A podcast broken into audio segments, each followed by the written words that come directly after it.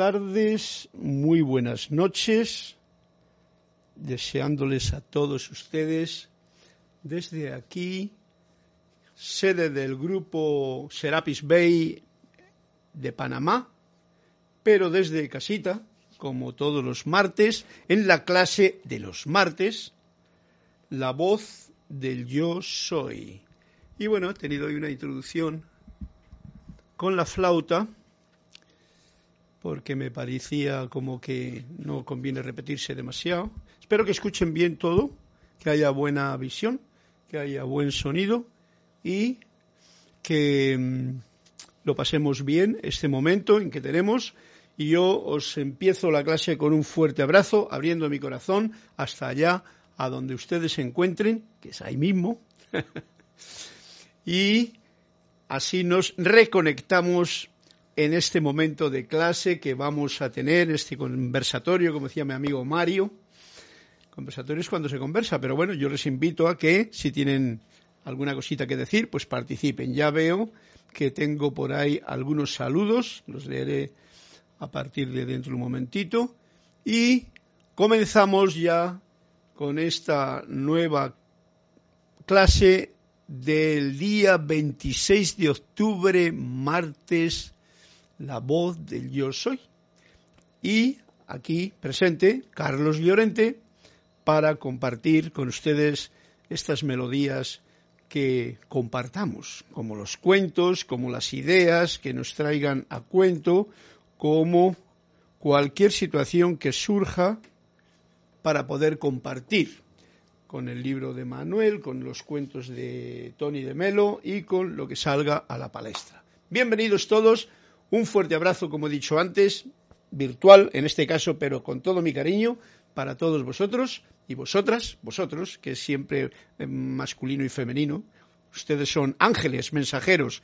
Los mensajeros, los ángeles no tienen sexo, o sea que ahí va incluido todo. Mm, bien, vamos a ver aquí en la pantalla de la derecha que me dice Tatiana González Mordoc Saludos, Carlos, desde Santiago de Veraguas. Y María Mateo, amor desde Santo Domingo, República Dominicana. Mientras Franco Amarilla, hola, bendiciones a todos desde Encarnación, Paraguay. Y María Mateo, esa flauta es maravillosa, es un... Siento que me acaricia el cerebro. Gracias. Qué bueno, siempre ser sensible a la música yo por eso empiezo, porque yo mismo me sorprendo cuando toco, porque no sé qué va a salir. Hoy puse un poquito de reverberación, digo, a ver cómo suena, que es mejor que a pelo, a palo seco, ¿no? Como se diría, ¿no? Charity del Shock. Muy buenas noches, Carlos. Mil bendiciones desde Miami, Florida, para ti también. Y un cuento de libre elección y un poema de Jorge Hoy Ganarte también. Anda, pues mira, no tenía yo pensado esa cosa, pero vamos para allá también. Gracias, Marian Mateo, por darme la oportunidad de de expandir la clase en esa dirección. Y María Laura, la presencia de Dios yo soy, reconoce, saluda y bendice a tu rítmica presencia. Abrazo, María Laura Mena, desde Argentina. Bueno, pues eh, ya iré eh, saludando a todos que nos saludamos con esto, con esta introducción, y vamos a comenzar. Eh, Luis Carlos por Patiño Victoria también nos envía bendiciones y Sinia Rosa Rojas desde Panamá, gracias por la música, sí, la música siempre hay que estar agradecidos por todo, pero sobre todo por la música, porque la música es como el condensador de todas las energías que hay en este planeta, que nos permite a toda la clase de gente con los diferentes estados de conciencia en lo que se encuentra mantenerse equilibrado dentro de lo que cabe, ¿no? Luis Carlos Patiño Victoria desde Xeli, Colombia y Marian Mateo ASMR. ASMR. ASMR. ASMR, ASMR. No sé lo que significa eso, me lo tienes que aclarar, Marian. Ok, pero no es importante de todas maneras. Ahora mismo lo que yo os pido es sencillamente que nos centremos en el latido del corazón, en la respiración agradecida, para reconectarnos conscientemente con el maestro interior que está en tu corazón y en el mío, con la presencia yo soy, con la fuente de toda vida. Para ello os invito sencillamente a que, tomando unas respiraciones relajadas, tranquilas, normales, agradecidas, soltando, relajando, pues hagamos juntos esta afirmación que ya sabréis de memoria, ¿no? Magna y todopoderosa presencia yo soy, fuente de toda vida, anclada en mi corazón, en el de todos ustedes y en el de toda la humanidad.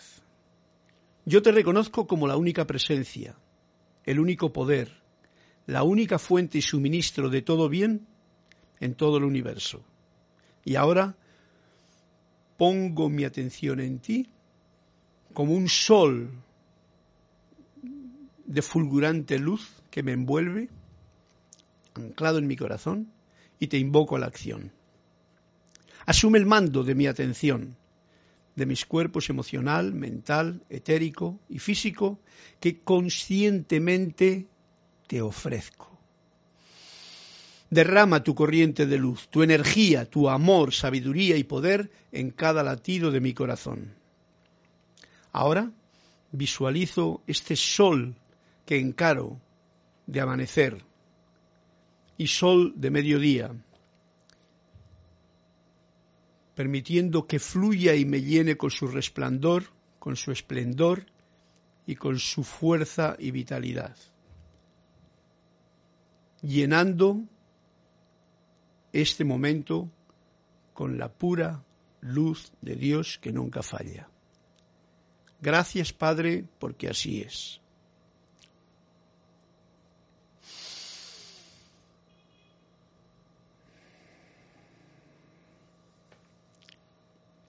Y retornando cada uno ahí donde os encontréis, cómoda y tranquilamente.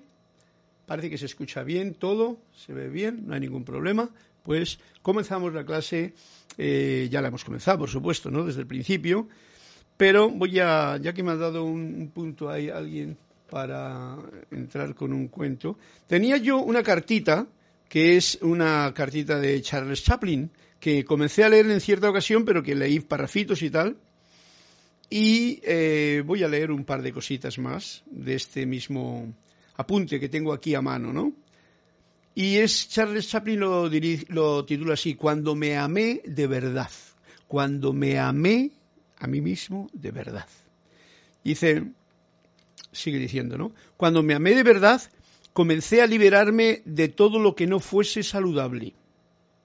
Personas, situaciones, todo y cualquier cosa que me empujara hacia abajo, ¿eh? comencé a liberarme.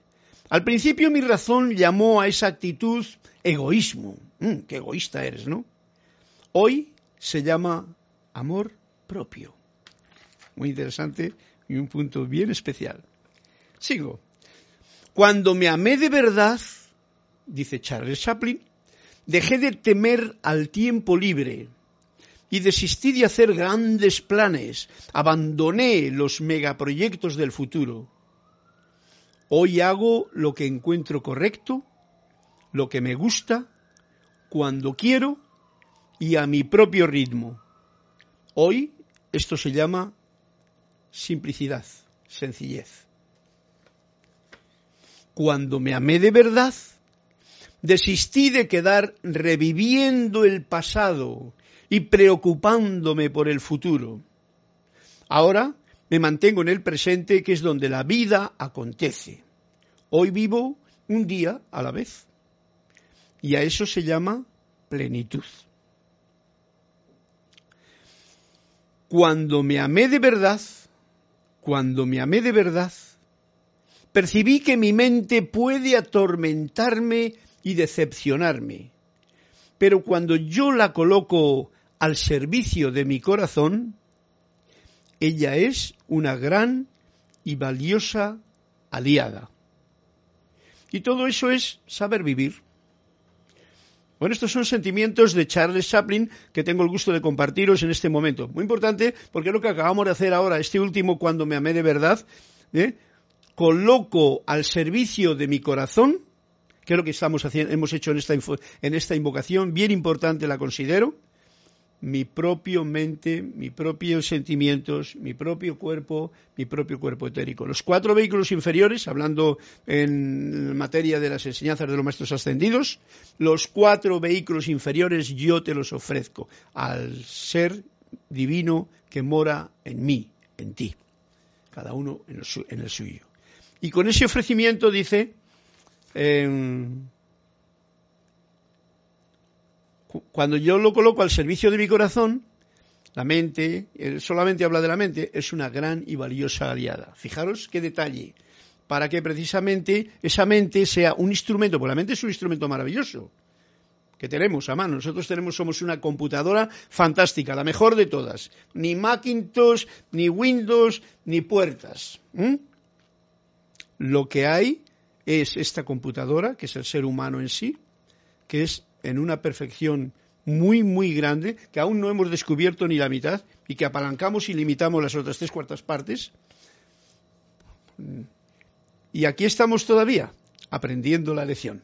Ok, pues ese ha sido el sentimiento que hoy nos ha inundado el principio de clase Charles Chaplin, un gracioso personaje del siglo pasado, ¿no? O de hace dos siglos ya. siglo pasado.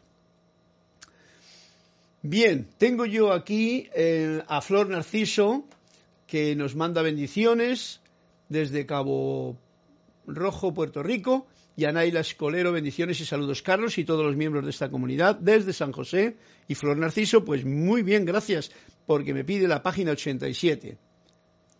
Naila Escolero, todo está bien, perfecto, gracias. Marlene Galarza, bendiciones desde Perú, Tacna, para ti también, con todos los arcoíris y soles peruanos del mundo.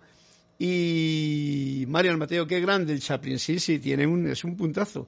Yo cuando un día me lo encontré dije, uy, esto lo tengo que, que recordarme, porque es lo que hago yo, me lo recuerdo a mí, a la vez lo comparto con ustedes, ¿no?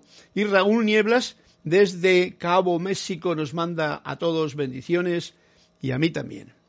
Ok, pues eh, bien, pues sin más dilación y para que no se me pase la página, vamos a la página 87 a este cuento que me ha pedido Flor Narciso desde Puerto Rico. Y dice así, porque un cuento es siempre un buen comienzo. ¿Dónde tengo yo las cosas? Cuando alguien se jactó de los logros económicos y culturales de su país, el maestro completamente impávido, le preguntó, ¿y todos esos logros han producido algún cambio en los corazones de tus compatriotas? Y contó el caso de aquel hombre blanco que, capturado por los caníbales y conducido ante el jefe de la tribu, antes de ser asado vivo, comprobó asombrado cómo el cacique hablaba el inglés con perfecto acento Harvard, harvardiano, o sea, de universidad. Los años que pasó usted en Harvard, le preguntó el hombre blanco, ¿no sirvieron para cambiarle en nada? Por supuesto que sí, respondió. Sirvieron para civilizarme. Una vez que usted haya sido asado, me vestiré para cenar y usaré cuchillo y tenedor. el socarrón que es el amigo en el cuento. ¿Ok? O sea que el, caníbal, entre comillas, es un cuento que está dándonos una visión, ¿no? Para que nos jactemos a veces de la cultura, que no es más que eh, los logros económicos y culturales del país, que es simplemente ese show que muchas veces tiene un país que llaman de primer mundo, siempre para diferenciarse de ese país de tercer mundo que no tiene nada. El primero tira todo, gasta, compra, y se viste de smoking, por supuesto, bien de etiqueta, y entonces el caníbal este le pregunta, por supuesto que sí, respondió, sirvieron para civilizarme. Y a lo que llama civilizarme es, una vez que usted haya sido asado, ¿eh? me vestiré con smoking, ¿no? Para cenar y usaré cuchillo y tenedor. Qué bueno. Es un punto gracioso que nos trae aquí Anthony de Melo con este cuento, pero para que veamos la, eh, ¿cómo se llama?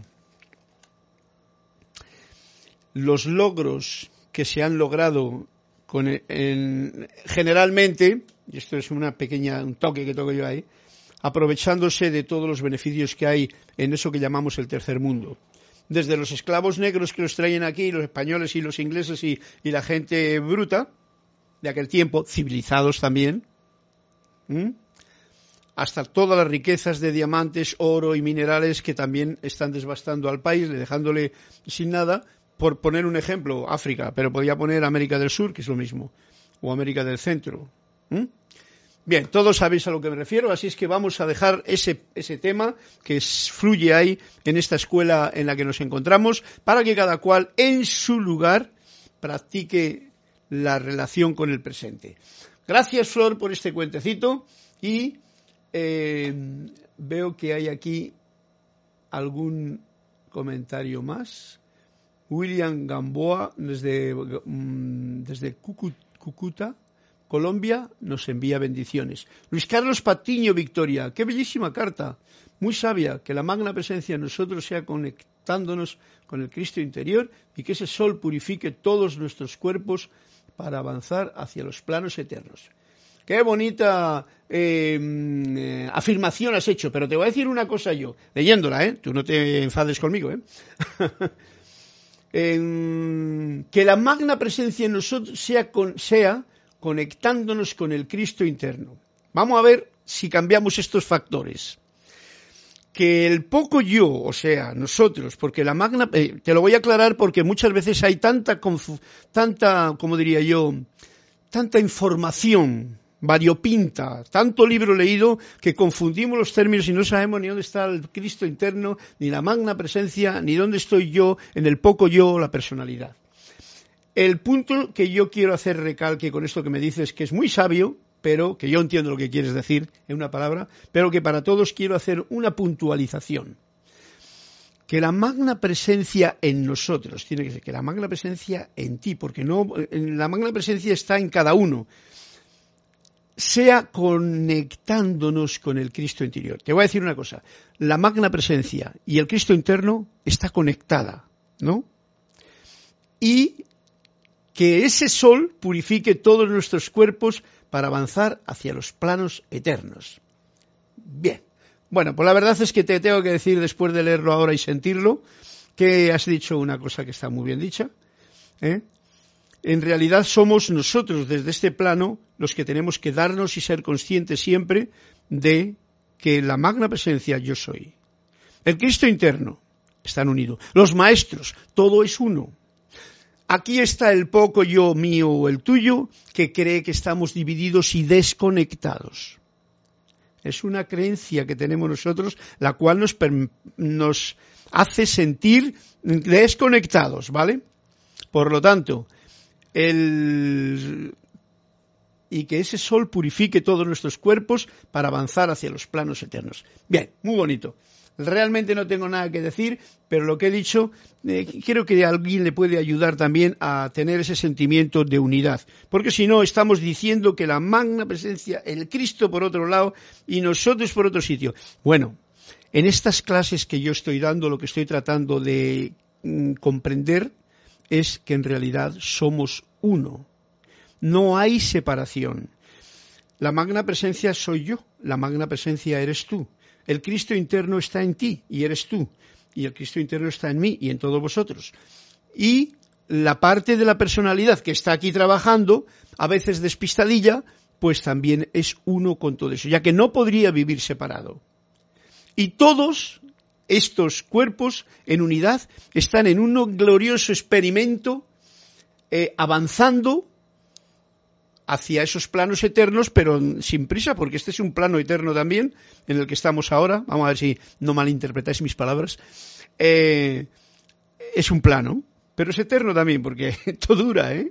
Esto no se va con un cataclismo, ni con un volcán, ni con nada. La escuela dura porque hay muchos niveles de conciencia y nosotros hemos elegido venir a esta escuela y es como un paso que tenemos aquí para poder aprender esto que acabas de decir, que la presencia yo soy, que el Cristo interno, que ese sol que nos rodea y nos ilumina y nos purifica, con toda esta parte de la personalidad, este poco yo que os está hablando ahora, es una unidad.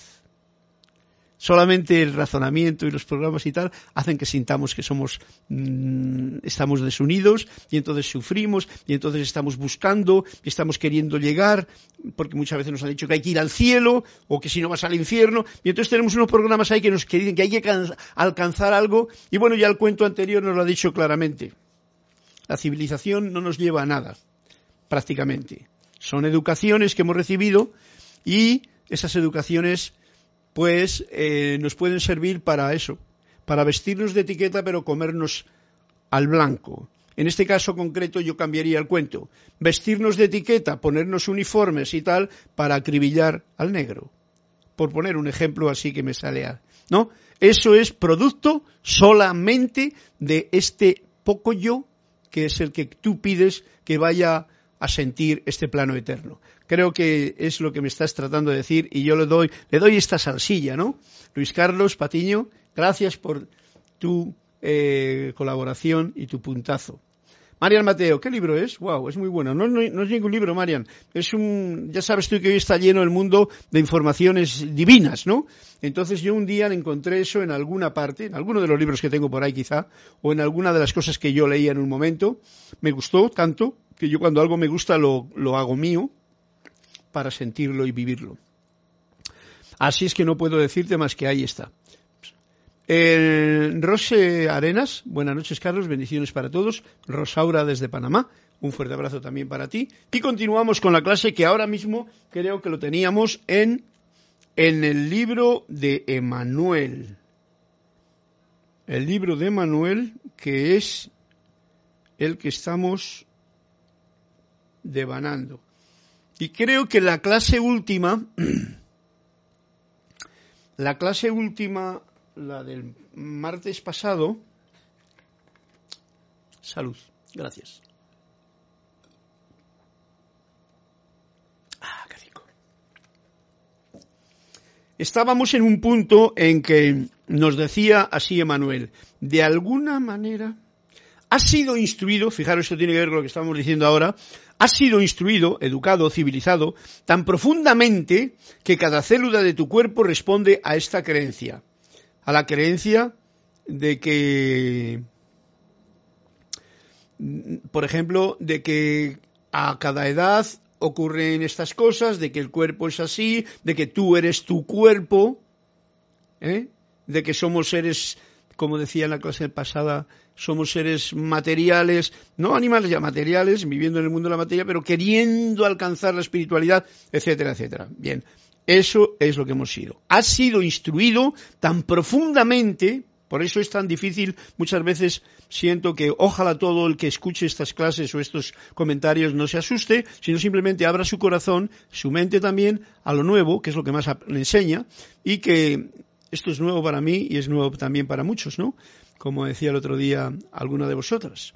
Que cada célula de tu cuerpo responde a esta creencia. O sea, el problema está eso. Yo puedo mentalmente saber algo, pero si mis células no lo han comprendido de esa manera, todavía están eh, como programadas para actuar de otra forma, cuando me llegue el momento de la verdad, mi cuerpo va a actuar de una forma. No, no, yo no, por ejemplo, yo no tengo miedo, como me decía una vez una, amiga, yo no tengo miedo, ya, yo no tengo ningún miedo. Bueno. Basta que te llegue un momento de una enfermedad grande o de una situación que te ponga más al límite y tal, y resulta que, anda, pues sí que tenía miedo, pero no me había dado cuenta, ¿no? Entonces, ¿qué quiere decir? Que el cuerpo va a reaccionar a, lo que las células están programadas. Por eso es tan profundo la desprogramación incluso de todas estas cosas que están ancladas muy bien en nuestro cuerpo, en nuestros cuerpos internos, ¿no? En nuestras propias células. Esto de la programación comienza en la infancia, como os he dicho muchas veces. Dice, eres demasiado joven para quedarte despierto. Esta es una programación que tenemos y que se lo programamos a nuestros hijos. Oye, niño, que tú eres muy pequeño todavía para, que, para llegar tarde en casa, a casa, por ejemplo, ¿no? Y se lo decimos así a los niños o nos lo han dicho a nosotros, ¿eh? A las nueve, aquí. Eso sí es a las nueve, si te dejan salir. Eres demasiado mayor para llorar. Tú no puedes llorar ya, ya a esa edad que tienes. Pues el llorar, el llegar a la hora que... Todo eso son programas que nos han metido desde pequeñitos. Tú no puedes ir a la escuela hasta el próximo año. Mamá, que yo quiero ir a la escuela con mi hermanito y tal. Tú no puedes ir, ¿no? Todas esas son eh, normales, programaciones que tenemos todos. Pues muchas más hay. Pero eso ya cada cual tiene que estudiárselas, ¿vale? ¿Cómo puedes desafiar a esta ilusión?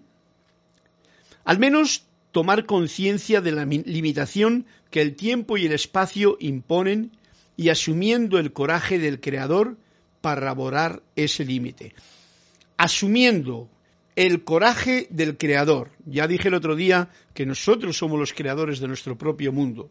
Y lo mismo que hemos creado programas nefastos que nos hacen daño, o nos lo han creado y lo hemos aceptado y hemos firmado el contrato, nosotros que hemos hecho este en este plano y en esta existencia, en esta vida, yo os lo digo, nosotros lo podemos borrar, rasgar ese contrato y decir gracias, no me sirves más. No quiero un contrato que me ata, que me limita, que no me deja ser yo mismo. Pero claro, esto necesita, como dice aquí, el coraje, ¿no? El coraje del creador, o sea, de, uno mismo, para borrar ese límite. Límites que están aquí en nuestra propia conciencia. Los hábitos arraigados pueden ser difíciles de romper, pero no es imposible. ¿Ok? Eso para todos los que tienen hábitos que quieren sacar, que sepan con claridad que no es imposible. Y eso lo sabéis, los que habéis propuesto quitaros cualquier clase de hábito, y que se puede quitar pues fácilmente. Yo me acuerdo de a ver qué hábito. Era, era una persona que fumaba mucho, ¿no? Y en realidad él decía que no se le podía quitar, que tenía que ir poco a poco, que tenía no. Y él siempre me daba una fecha como más para allá para Navidad, para el otro día, y nunca se quitaba de fumar. No solamente no se quitó de fumar, no se quitó de fumar, no se quitó de beber, no se quitó de nada. En principio los hábitos es una mala, como diría yo, programación que tenemos aquí porque estamos inseguros de nosotros mismos. Si tú no tuvieses ni siquiera la conciencia de que eso es un hábito, y entonces dijeses, yo fumo porque quiero un cigarrito, pero ahora no fumo. Y si te lo dijeses a ti mismo, con ese coraje de creador, esa conciencia que nosotros tenemos ahora con la conciencia de todo esto que estamos eh, empapándonos, pues no tendríamos problema. Pero bueno, eso es meternos en, en harina de otro costal. Cada cual que haga, que disfrute de lo que tiene y que no exagere en nada. Porque los extremos siempre son eh, peligrosos en ese sentido. El comportamiento aprendido de esta manera de vivir es obsoleto en el momento de la hora. Esto es bien importante. Todo lo que hemos aprendido, que nos han programado, en el momento del presente no te sirve. Y si te agarras a ello, vas a tener un patinazo. Por eso es importante estar sencillamente abiertos y despiertos totalmente a lo que el momento presente te presenta como regalo para eh, saber actuar correctamente y hacer lo, que uno puede hacer en ese momento. No guiado por todo lo que le ocurrió en aquella ocasión, me pasó tal y me... No, no, no, no, no, no. Eso ya pasó. Tú estás ahora firme con tu eh, fuerza vital y puedes solucionar lo que en ese momento te está presentando como un problema, vamos a llamarlo así, la propia existencia.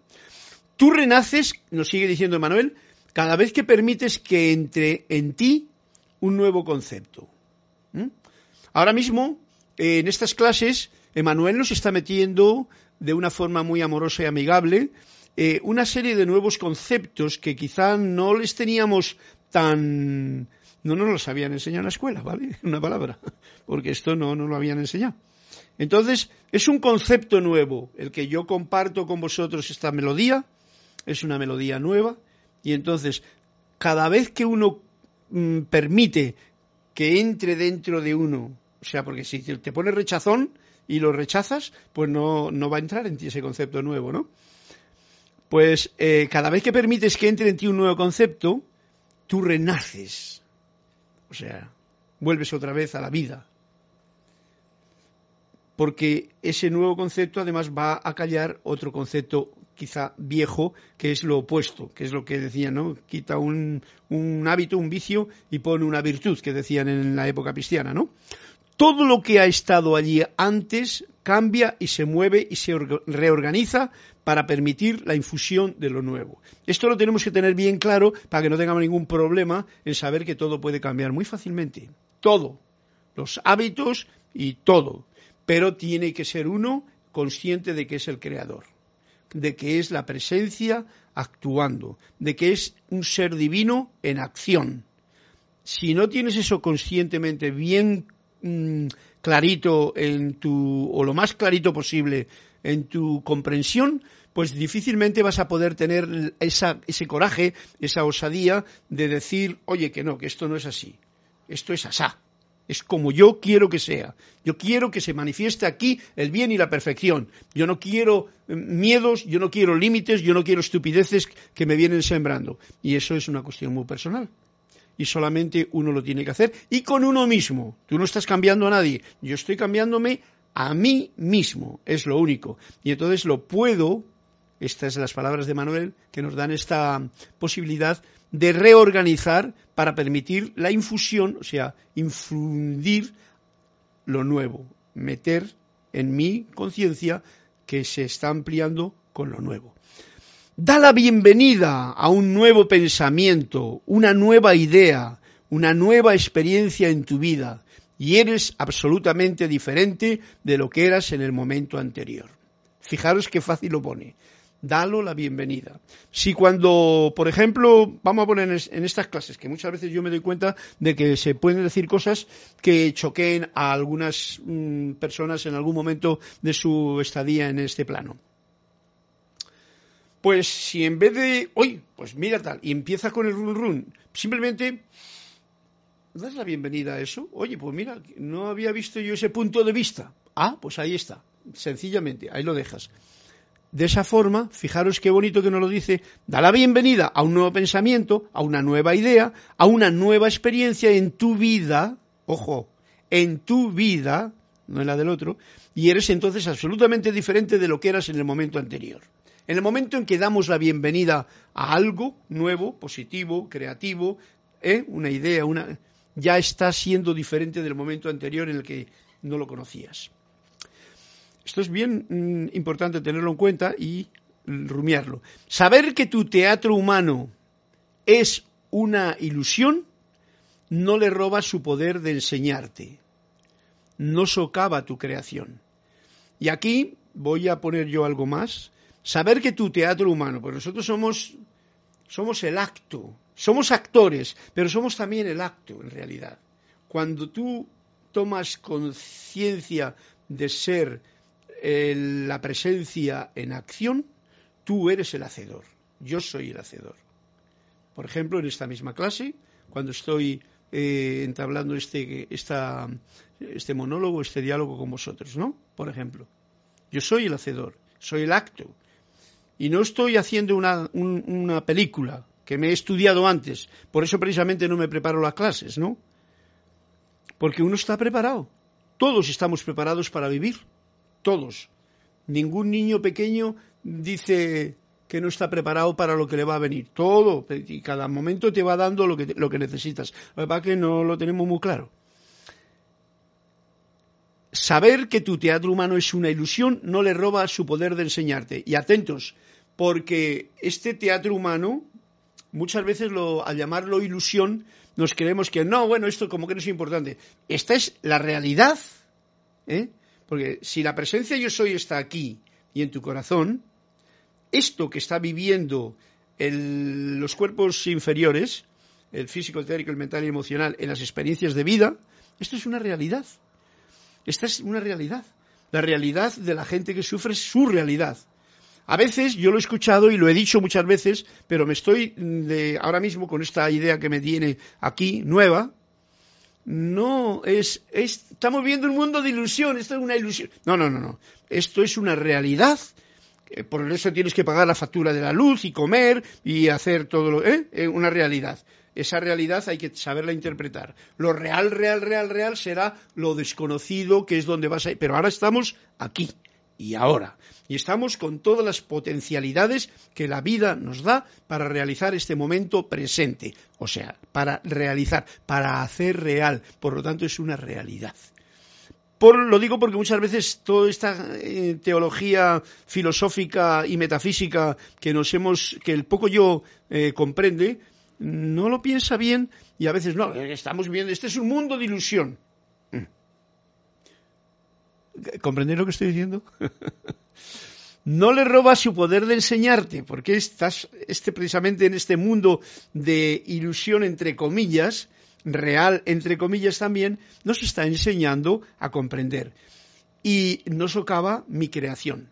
O sea, no estropea la creación que yo pueda hacer en este mundo.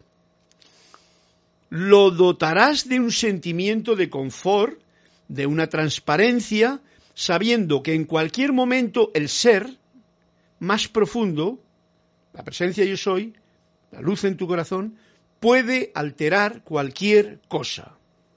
Esto es para tenerlo bien consciente. Lo dotarás de un sentimiento de confort, o sea, vendrá rápidamente el confort, ahora que estamos con el Mahacho Han y el momento del confort, lo dotarás de un sentimiento de confort, de una transparencia, sabiendo que en cualquier momento, cualquier momento, el ser más profundo dentro de ti puede alterar cualquier cosa. Sabiéndolo, solamente sabiéndolo, ya eso te da confort. Ya no te agarras a lo que hoy no se puede, yo esto no valgo, esto no es para mí, eh, todas esas disculpas que pone el poco yo para vaguear o no hacer una cosa en concreto. A mí me pasa muy a menudo, ¿no? También. En el momento en que yo pueda agitar las brasas de tu recuerdo, nos dice Manuel, de lo que es estar más allá del tiempo y el espacio, todo el drama humano se vuelve transparente. Ah, bueno, aquí nos está yendo a un punto más peleagudo, ¿no? Porque nos dice Manuel, en el momento en que yo pueda agitar las brasas de tu recuerdo, quiere decir que difícilmente recordamos lo que es estar fuera del tiempo y el espacio, ¿no? De lo que es estar más allá del tiempo y el espacio. Esto es cuando el Moria dice, abrimos el velo, si ven ustedes un poquito se asustan y tienen miedo. Y dicen, no, no, no, no, no, no, déjame a mí en lo conocido. ¿Vale? De lo que es estar más allá del tiempo y el espacio, todo el drama humano se vuelve transparente. Y eso que es el drama humano, que es lo que decimos, lo que antes venía a decir, que muchas veces llamamos ilusión, eso es cuando uno ha conocido lo real.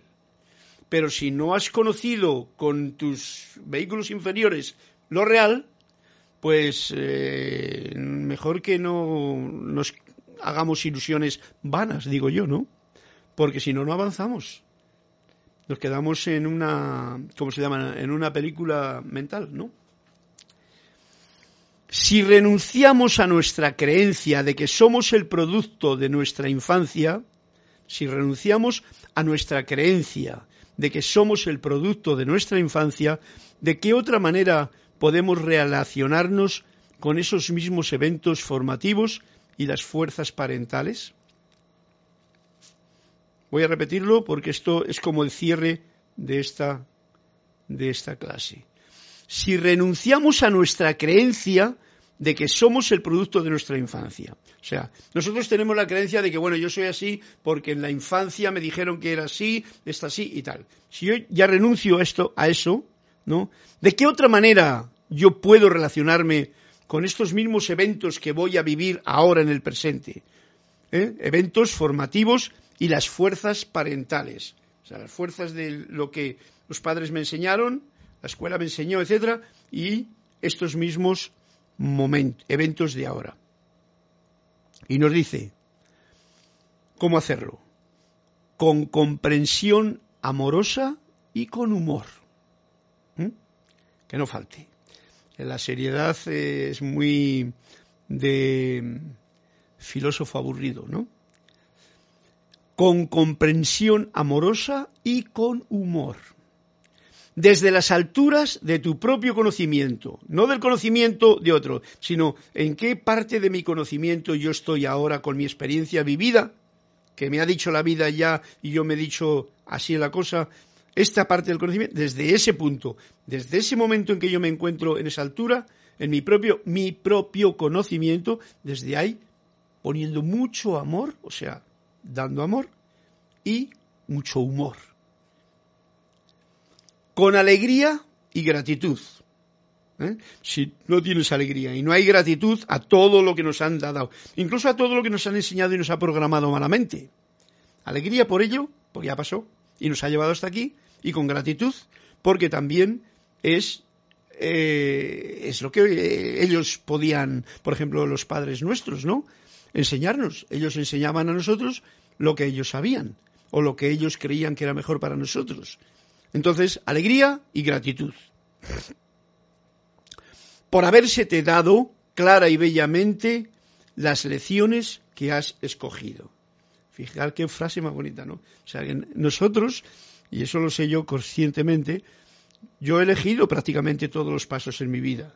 De una forma u otra, pero más o menos siempre muy consciente, porque he sido más bien un poquito autónomo, ¿no? O sea que desde el principio he dicho yo tengo que buscar algo más que lo que me muestra esta realidad ilusoria que vivo.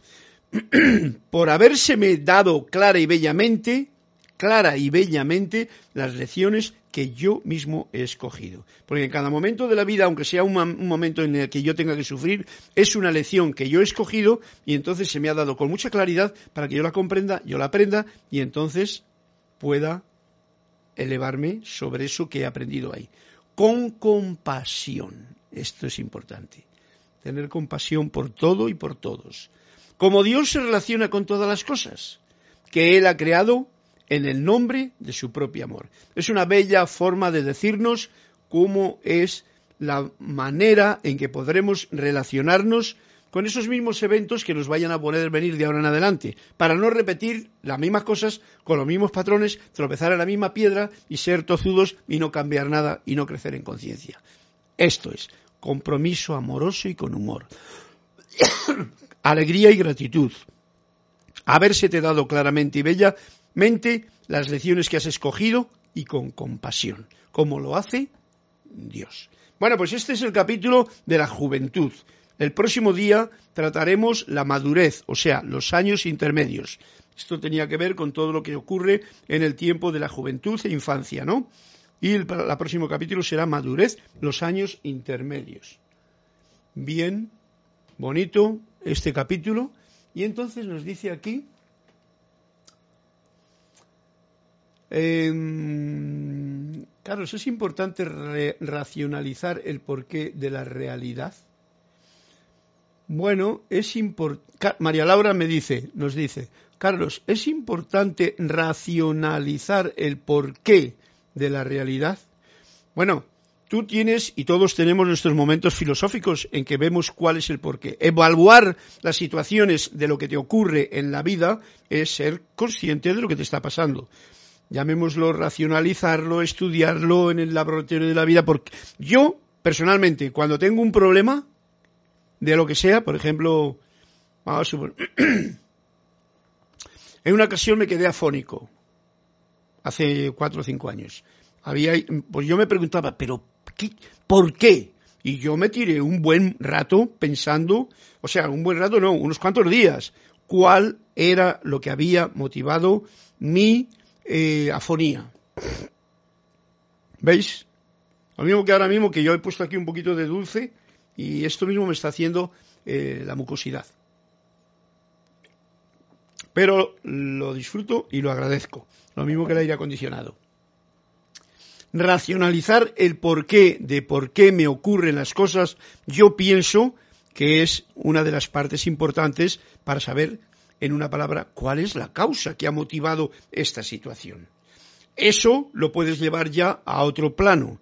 Si te vas a enrollar en la realidad que ocurre allá y entonces, yo ya no me meto en eso, porque puede que estemos perdiendo mucho tiempo y no tengamos ningún dato fiable para poder racionalizar sobre lo que ocurre en las realidades de otros mundos, otras gentes, otra nación, otra situación porque yo lo desconozco. Ahora, tú, Laura, tú puedes conocer lo que te ocurre a ti. Y en realidad eso es lo importante. Yo puedo conocer lo que me ocurre a mí. ¿Y por qué, por ejemplo, me puse afónico? Bueno, pues una de las cosas que me puse afónico fue porque tomé mucho tiempo el sol, estaba yo nadando en el, en el mar y me tiré mucho tiempo al sol con un snorkel que incluso podía estar sucio y se me hicieron unas heriditas en las cuerdas vocales. Eso fue mi definición después de una búsqueda racionalizada. ¿Comprendes, María Laura? O sea, que la realidad hay que distinguir entre la realidad mía, la tuya, la que tú vives y la que tú controlas o estás experimentando, e incluso puedes cambiar, o esta realidad del mundo que nos rodea, que ahí ya no tienes tú mucho, muchas posibilidades de hacer algo. A no ser que algo te atañe a ti, y entonces en lo que te atañe a ti tú tienes que racionalizarlo bien para ver lo que quieres, ¿no? ¿Qué es lo que yo quiero en este mundo en que vivo? Ahí es una pregunta muy importante para saber las causas de las situaciones y para saber cómo quiere actuar uno. Eso es lo, ese es mi punto de vista, ¿vale? Mi punto de vista. Puedes tú que tengas el tuyo, que es bien importante. Martín Cabrera, bendiciones Carlos, gracias y saludos a vos y a todos reportando sintonía desde Buenos Aires, Argentina. Otro fuerte abrazo para ti, Martín Cabrera, hasta en mm, Argentina. Como alguien me ha pedido un libro, una poesía de mi amigo Jorge Oijanarte, voy a buscarla, pero al tuntum, así a ver cuál sale, ¿no? voy a tirar del hilo para abajo, y me paro aquí. Y leo este poema de Jorge que dice así. Vamos a ver cómo es.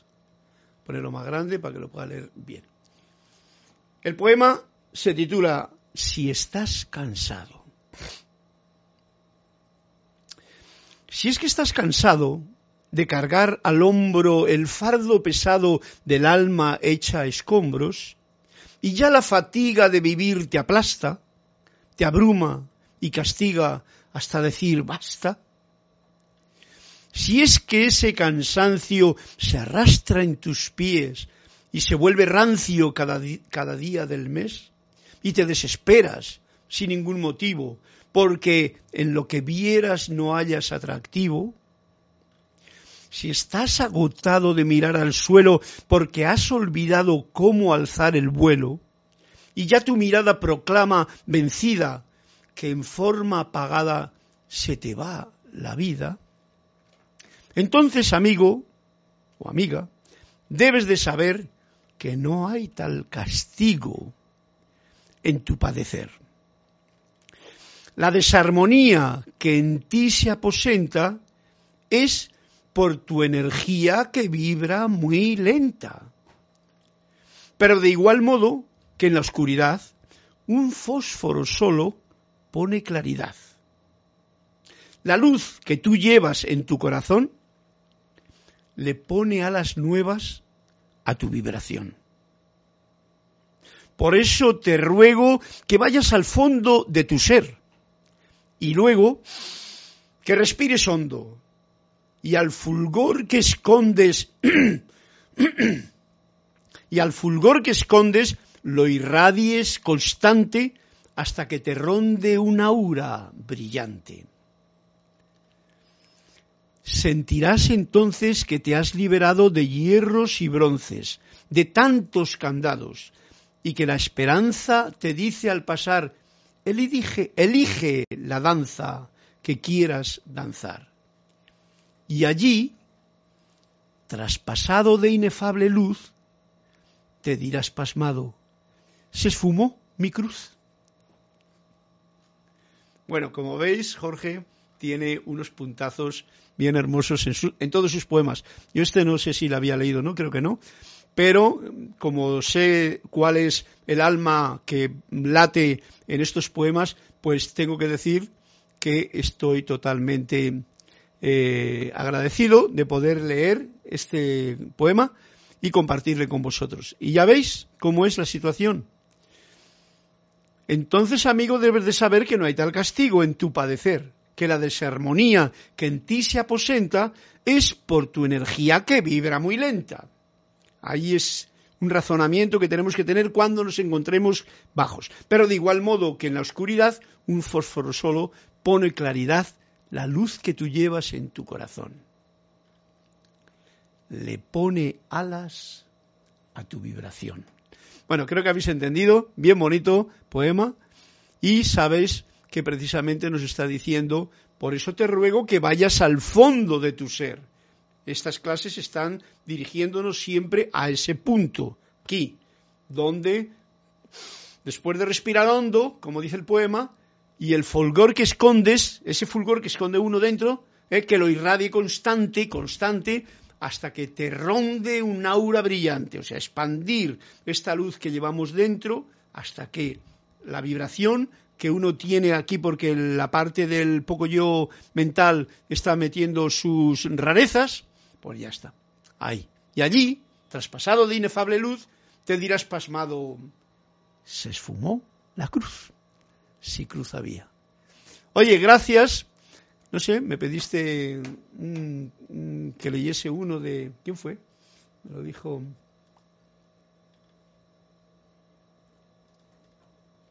Marian Mateo, gracias por este cuento, eh, por este poema que me has pedido de Jorge Oijanarte. También lo puedo hacer y lo voy a poder poner, lo pongo ya ahora mismo de antemano para todos. Cuando alguien me pida uno de Jorge Oijanarte, yo hago lo mismo que hoy. Abro, tengo todo el librito que precisamente lo podéis conseguir en su página. Ya en algún momento eh, se llama mm, Poesías de la Nueva Energía. Poesías de la Nueva Energía. Y él gratuitamente lo podéis tener a mano, lo cual es una bendición. Jorge Oijanarte. Bien, bonito cuento que nos enriquece este momento. Y yo voy a enriquecer con otro más también, porque me lo ha pedido antes, ¿no?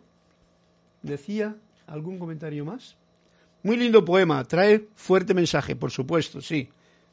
muy inspirado, gracias. Y gracias, saludos. Buenos Aires, Argentina. Ok, pues ya se nos está acabando el momento, pero voy a ver si encuentro un cuento que no hayamos leído en el libro antiguo. y sería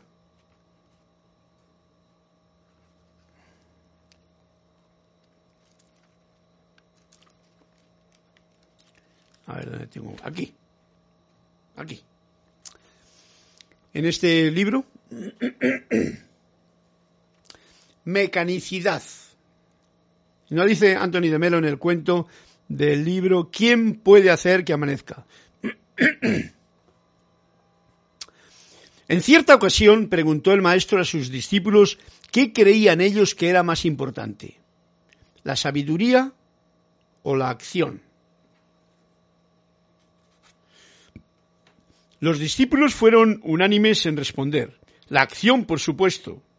¿De qué vale una sabiduría que no se expresa en la acción?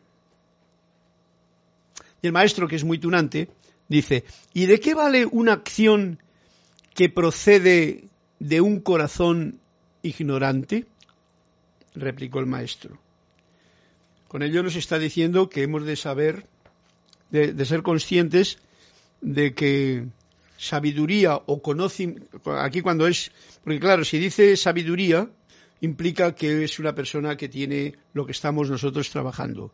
Tiene corazón, tiene conocimiento de quién es, tiene todo eso, eso es sabiduría. Porque lo otro es eh, un conocimiento vano y ignorante. Igual conocimiento de alguien que, por ejemplo, eh, eh, ha cogido datos, pero no sabe ni de qué va ni de qué viene. Y entonces se pone a fabricar, pues, un avión. Cogido con, con no sé, apuntes raros, ¿no? Pues entonces luego a la hora de volar va, va a tener algún problema, ¿no? ¿De qué, sal, ¿De qué vale una acción que procede de un corazón ignorante? Y aquí, yo no sé si será la traducción, yo me pongo un poquito peleagudo también en todo lo que leo, como veis, ¿no? Entonces, no que porque me lo diga un libro yo lo voy a mm, comer y creer. No, yo lo trabajo. Y aquí me, pone dos cosas importantes en este cuento. ¿Y de qué vale una acción que procede de un corazón ignorante? Bueno, el corazón, yo te diría, esto puede ser una traducción, ¿vale? Porque las traducciones no son todas fiables. Yo lo sé porque cuando he traducido este libro eh, tengo que estar muy alerta y ya tengo una experiencia bien grande. Un corazón no es ignorante, la mente es ignorante. Y cuando la mente está separada del corazón es cuando es ignorante. Vamos a poner los puntos donde están porque si no, realmente eh, el corazón siente, no sabe. ¿Eh? La mente, el intelecto, sabe y conoce, porque ha aprendido, porque ha leído, porque ha experimentado también. Cuando esas dos fuerzas se unen, entonces el corazón realmente, si no sabe, sabe, como diría Sócrates. Solo sé que no sé nada, pero él sabe. Eso. ¿Y de qué vale una acción que procede de un corazón ignorante? El corazón nunca es ignorante, pero la mente sí, es lo que quiero decir, replicó el maestro. Pero aquí es como nos viene a decir un poquito el, el punto de mm, como para llevarle la contraria a los discípulos estos, ¿no? Fueron unánimes en responder la acción, por supuesto, porque estaban lanzándose a algo muy eh, intelectual incluso, ¿no? Hablar por dar una explicación rápido. Y el otro dijo, un momentito, que hay muchas acciones que no vienen de un corazón sabio, vienen de una mente mal informada, por ejemplo, y hace una acción y de qué sirve todo eso. Por ejemplo, ¿de qué sirve el ser muy inteligente y poder manejar, vamos a poner un avión o un, avión de militar? ¿Eh? ¿De qué sirve esa acción si lo único que trae es destrucción? con las bombas que puede tirar de un sitio para otro. Aunque no sea gente, ni casas, naturaleza solamente, cuando están haciendo ensayos, por ejemplo. Un ejemplo que pongo. Por eso, la acción, cuando proviene de un corazón ignorante, lo que está dando a entender es que esa persona todavía ignora quién es en su fondo de su corazón. Y entonces está actuando desconociendo el poder de un corazón verdadero que solamente en realidad está hecho en este plano para manifestar acciones de confort, de bien, de plenitud, de bondad, de creación, no de destrucción, no de mm, sentirse superior a los demás, etcétera, etcétera. Bien, pues eh, esto ha sido todo por hoy ya no voy a leer más cuentos porque este ya le, he puesto por aquí. Y con ello vamos a despedir la clase, pero como faltan todavía cuatro minutos, pues mira, voy a abrir un poquito el libro a ver qué es lo que nos dice en esta página el maestro, Saint Germain, la mágica presencia.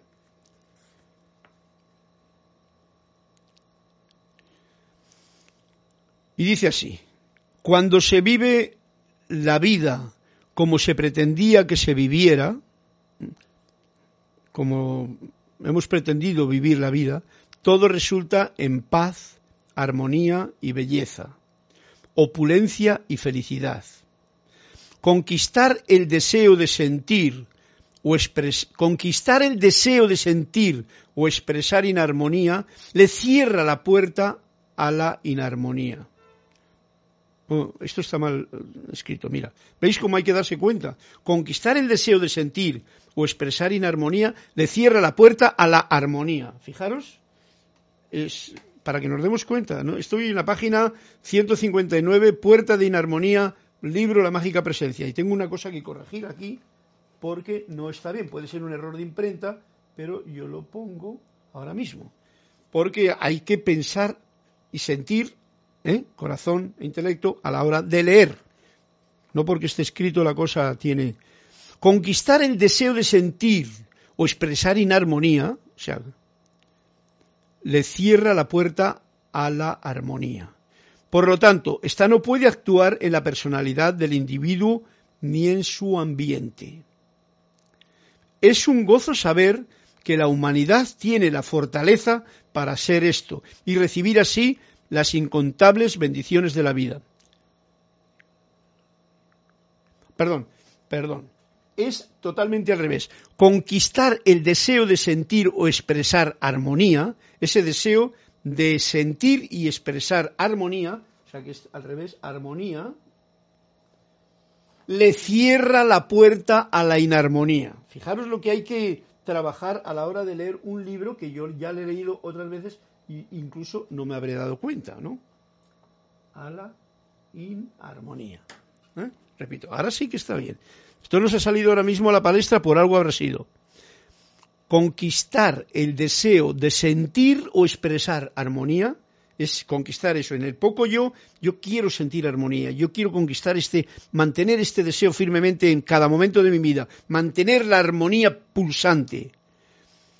Eso, solamente conquistarlo, ese deseo de sentir, el deseo, ya le cierra la puerta a la inarmonía, para que nos demos cuenta.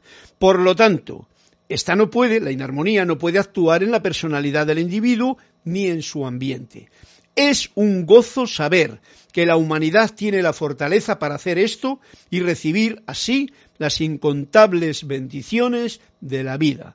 Gracias, amado maestro Saint Germain, que con este pulso que nos acaba de traer para cerrar la clase, nos ha dado lo, como, como el broche de oro de toda esta clase. ¿Mm? Por lo tanto, esta no puede actuar en la personalidad, la inarmonía, cuando uno tiene deseo de mantenerse siempre en sentir y expresar armonía en su vida. Por eso os invito siempre a que hagáis música, porque la música, yo lo he recorrido en el camino, me hace que mantenga mi vida en armonía más tiempo que en desarmonía. Y muchas veces cuando, por ejemplo, esta etapa que eh, los bajones son como más eh, así, más de montaña rusa, eh, yo siempre acudo a la música y si no acudo, me doy cuenta, y lo acepto también, de que me bajo para abajo. En desarmonía, en bajón, en terquedad, en vagancia, en cosas de ese estilo que se notan en mí. Entonces me voy, cojo un instrumentito, el pianito, lo otro, tal y que cual, y pa. De todas maneras, siempre os digo, la vida se compone de estas fluctuaciones, entonces aceptar y saber que ningún bajón se queda ahí. Cada bajón va detrás un subidón en el fluir de la vida, que va siempre en este nivel así, ¿no? ¿Eh? Si lo podemos equilibrar porque mantenemos bien la armonía eh, conscientemente y porque lo hemos trabajado durante constantemente años, pues entonces la cosa resulta mucho más sencilla ante cualquier situación que se nos presente. Y eso es lo que yo os invito a que no lo olvidemos para que pues nos vaya perfectamente la, la, situación. Es un gozo saber que la humanidad tiene la fortaleza para hacer esto. O sea, la humanidad, tú, yo, nosotros, todos. Y recibir así las incontables bendiciones de la vida. Incontables bendiciones de la vida. Esto va en contra no va en contra, esto va para despertar a todos esos que se cree que la vida es, ay, miserable, pobre, no hay, no falta, hay que quitar, no hay que, ¿eh? en fin, todo ese mundo que no hace falta ración, como diría, como diría, ¿cómo se llama Laura? Racionalizar demasiado mucho para saber que esa realidad es una gran falsedad. Por lo menos a mí no me cuesta mucho el racionalizarlo. Bien, pues con esto me despido de todos ustedes dándoles un fuerte y cariñoso abrazo. Son las ocho y dos minutos de martes y os doy las gracias por vuestras por vuestros comentarios, por preguntas y por todo lo que ha acontecido en esta clase, que nos llene el corazón palpitante y podamos irradiarlo lleno de armonía allí donde nos encontremos, con esta luz de Dios que nunca falla, que pulsa en nuestro corazón.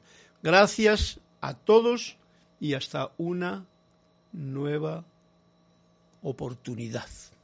Vamos a pasar al